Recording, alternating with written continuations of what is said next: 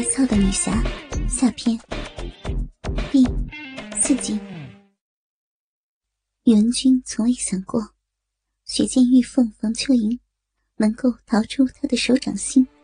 他有自信，无论是怎样的贞洁女子，只要一被他操弄，尝到他大鸡巴的味道，就再不能自拔。最后，只能放下自尊。献上自己真美的肉体，任他尽情淫玩。这不是宇文君的盲目自信，只因为他确有这样的本钱——一根天下罕见的银根。宇文君天生就本钱厚实，在他童年时得遇高人，传授其玉女奇术。年长后又逢奇遇，在玉骨洞中被一条千年火线蛇咬到鸡巴，幸得他当机立断，吸食那条蛇的全身精血和内丹，才保住了性命。但蛇性本淫，那条千年火线蛇更是在交尾时被打扰，淫性更是十足。这一时，宇文君的鸡巴带上了千年火线蛇的银毒，在他操弄女子之时，这些银毒就传入女子体内，从此便淫毒上身，沉迷于宇文君的大鸡巴而不能自拔。这也是雪见玉凤房秋莹近日来身子古怪的原因。且不论。宇文君在帐外的影响连连，帐内二人却又起了变化。本来，许建玉凤房秋莹被银都搞得头脑不清，稀里糊涂的应了丈夫的提议。而后，周文丽越说越带劲，房秋莹的思绪也清晰起来，终想到不能让丈夫去找那宇文君。本来嘛，要劝降那宇文君，首先就是要暴露自己夫妇的身份。危险倒是不怕，只不过，要是让那宇文君知道自己是，不知道倒还罢了。毕竟，自己在他胯下再怎么淫浪，再怎么被他操弄的不知羞耻，那也是冷艳魔女皇妹的事儿。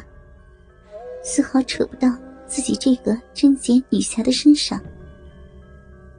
可是，一旦要去劝服宇文君，势必要暴露二人的身份，那岂不是明摆着告诉宇文君，他这几日恣意操弄的，就是自己这个贞洁的女侠吗？这样羞耻的事，怎能让他知道？许见玉凤房秋莹。终想明白，无论如何都要保住自己贞洁的名声。于是，她打断丈夫周文丽，断言不可劝降宇文君。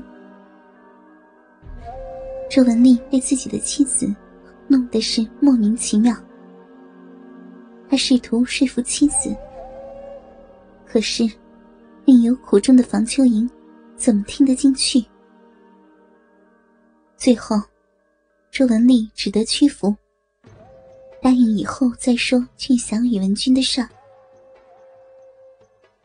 也许，周文丽不明白自己的妻子，可是帐外的宇文君，却是对雪见玉凤房秋莹的心理了解的很。哼，操都被我操，还想做回贞洁的女侠吗？坏我的事儿，你只能做。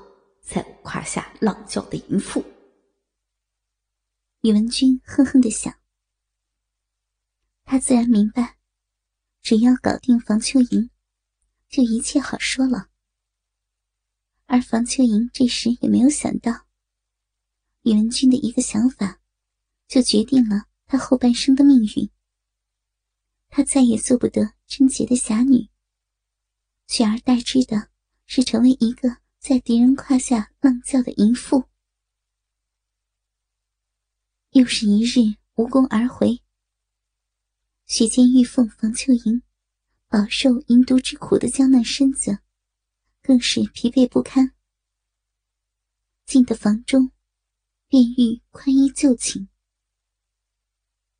衣扣刚解开一半，一人从背后紧紧抱住她的娇躯。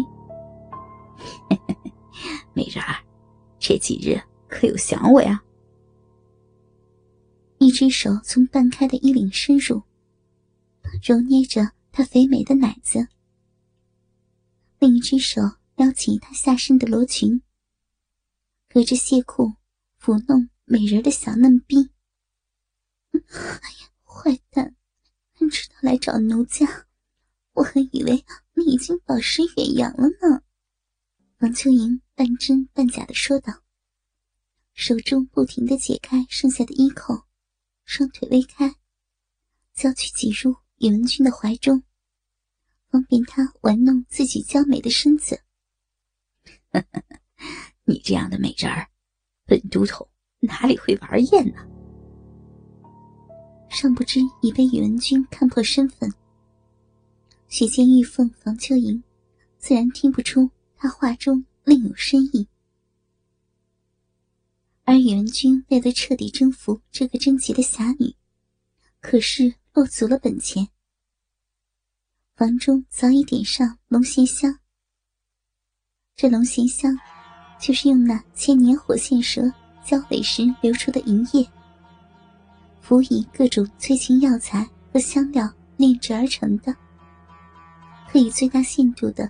提高人体的敏感度，配上宇文君那条银根，真是无往不利呀！宇文君深知此次不同寻常，主要目的是要调起雪见玉凤王秋莹的淫性，让其在清醒的状态下，亲口承认自己的身份，故而不同于往日的火辣猴急。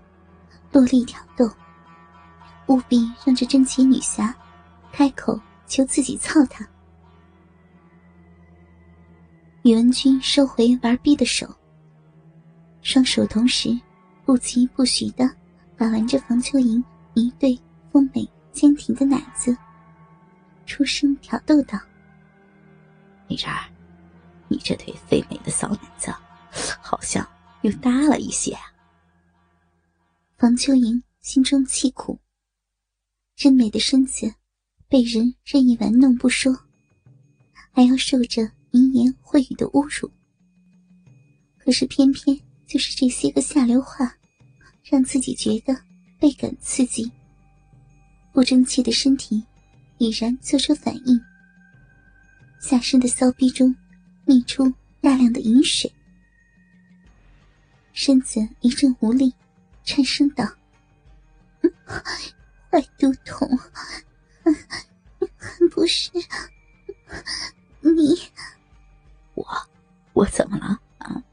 你的奶子变大了，关我什么事儿啊？”宇文君继续挑逗着，一手扶住房秋莹软到无力的身子，一手继续逗弄她那娇嫩的奶头。王秋莹发出舒服的哼声：“坏人啊，不是你的大力玩弄，奴家，奴家的，怎会变大吗？你的什么呀？啊，说清楚一些！”一口热气喷向女侠小巧的耳朵，手中突然力道加大，猛力的掐向敏感的奶头。也许是几日来的欲求未满，这突如其来的刺激，竟让房秋莹达到了一次小高潮。言语有些狂乱的说：“ 是，是奴家的奶子，是奴家的小奶子了，